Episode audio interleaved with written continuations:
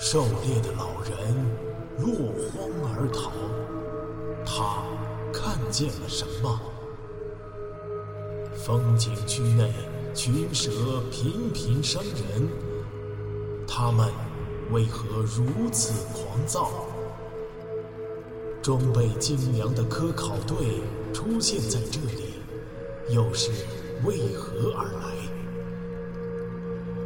神秘的大自然到底在向我们隐瞒什么？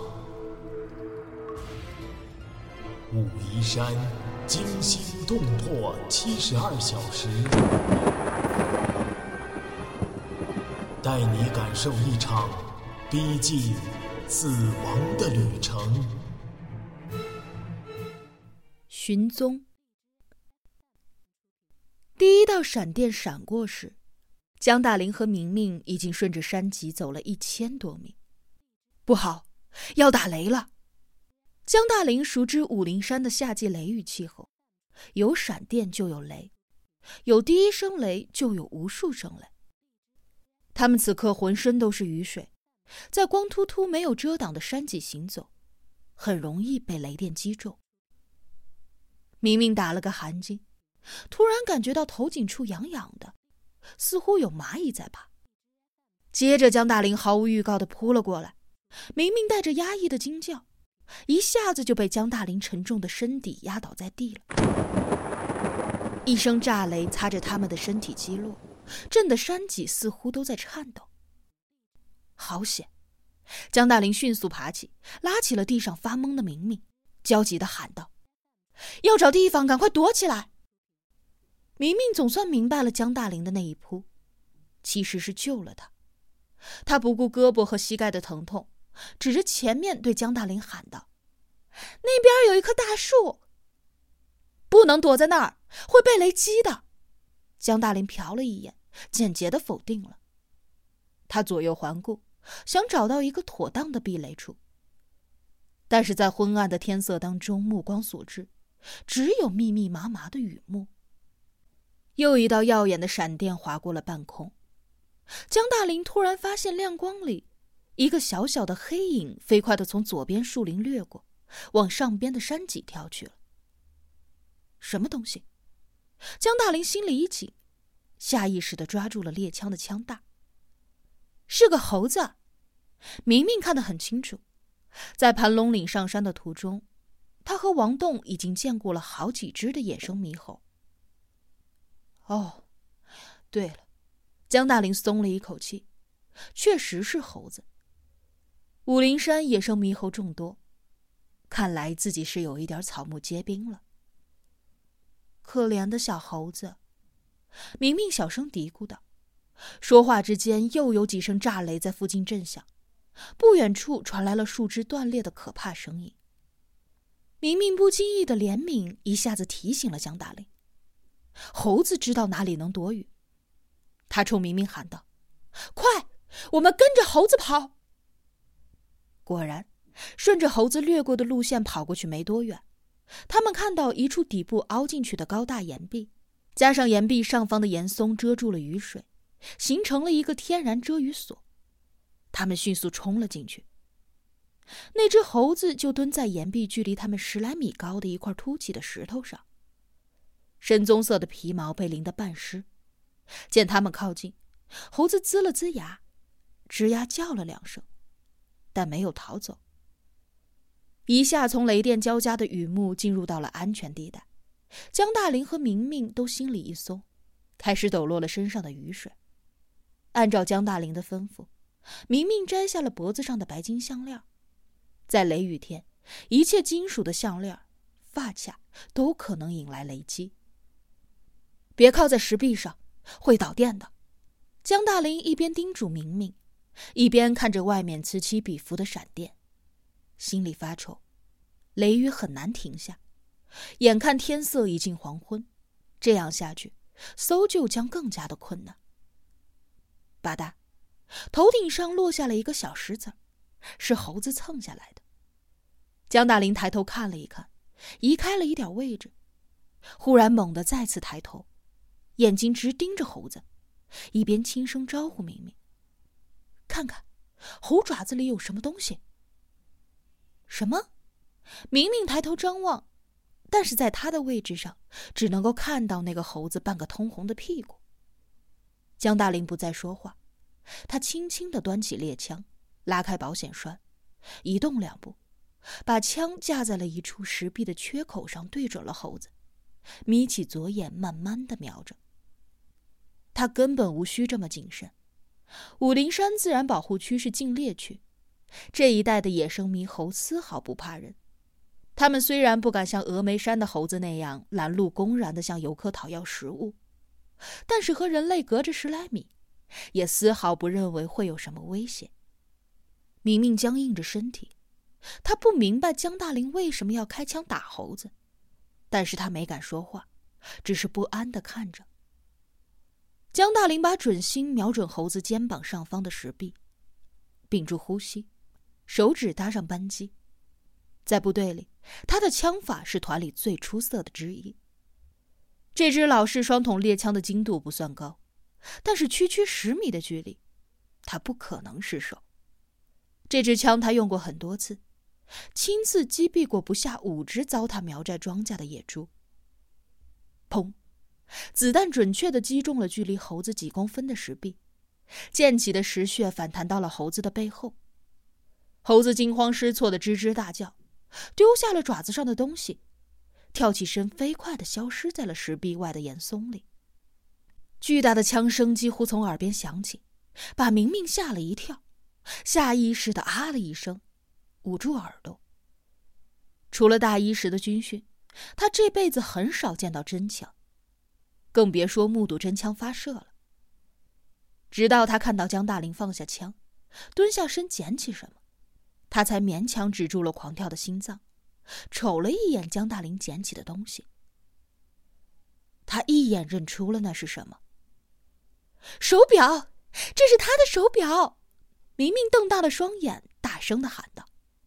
江大林毫无表情的把手表翻来覆去的看了半天，才递给明明。手表的表壳机芯已经损坏不堪，完全失去了作用。明明摸到这只熟悉的手表，泪水一下子模糊了视线。这只带着指南针的登山表，是他买给王栋的。这这是我送给他的，送给他的生日礼物。明明泣不成声。好啦，别哭。江大林却咧开嘴笑了起来，这是他中午以来的第一次微笑。你男朋友啊，还活着。江大林说的并不大声，但是对于明明，却不亚于在他耳边又开了一枪。什么？啊？你说他还活着？是啊，他活着。江大林重复了一遍，指着手表：“你看出来了吗？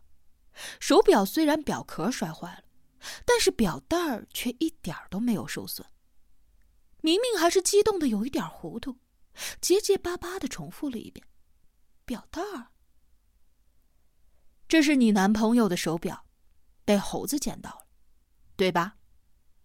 但是猴子为什么能够捡到呢？”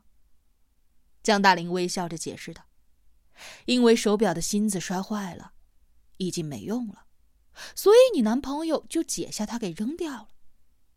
这种表带是用扣子的，猴子可不会解呀。”对呀，猴子可不会解。是他解开的，他还活着呢！命嚷起来，激动的无以复加，一下子扑到了江大林的肩头，紧紧的抓住他的衣服，哭的是稀里哗啦。几个小时压抑的惊慌、恐惧和不安、委屈，一下子都释放了出来。江大林站直身体，轻轻的拍着姑娘的后背。心里同样洋溢起了一股喜悦。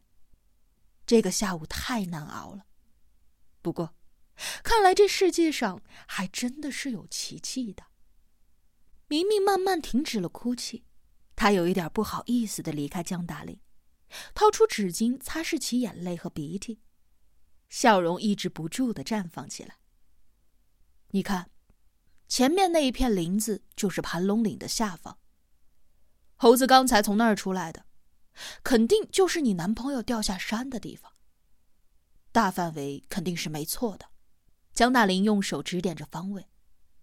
正巧，一道闪电照亮了那一片巨大的树林。那咱们快去吧，他一定受伤了。明明迫不及待。此刻他感觉自己的身体充满了力量。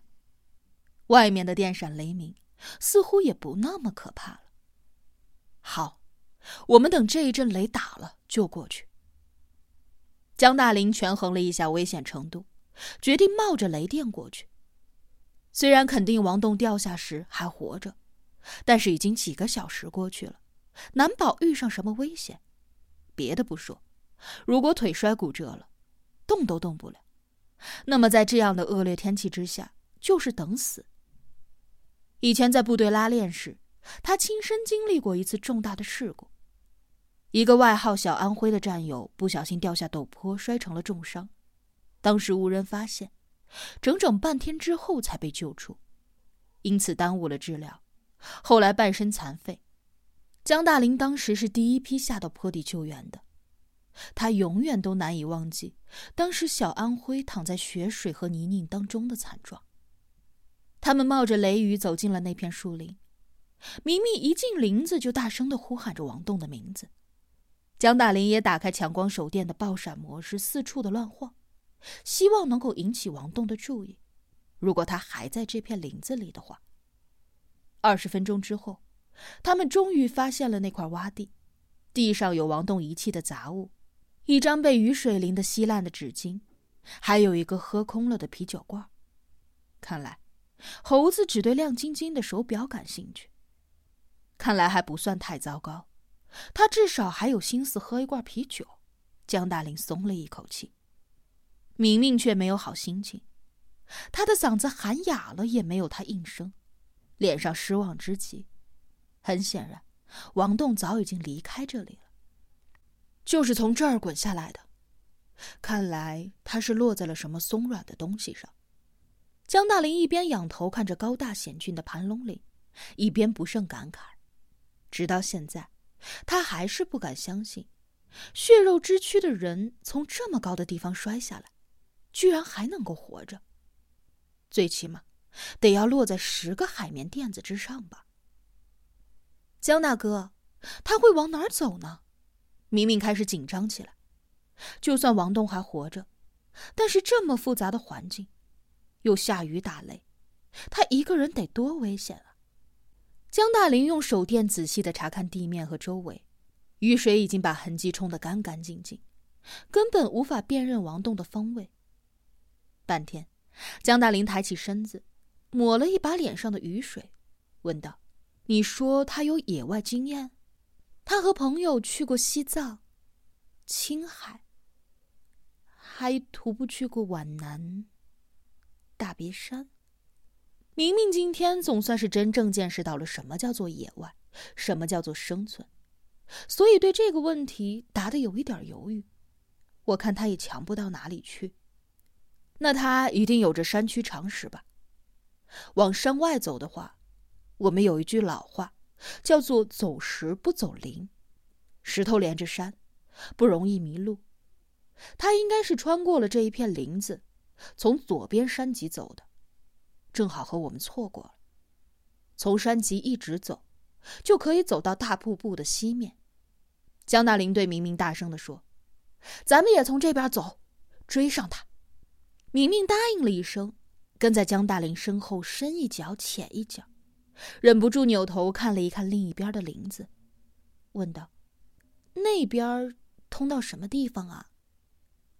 不知道。江大林边找路边回答：“那边树林全是原始的老林，无边无际，从来都没有人去过。”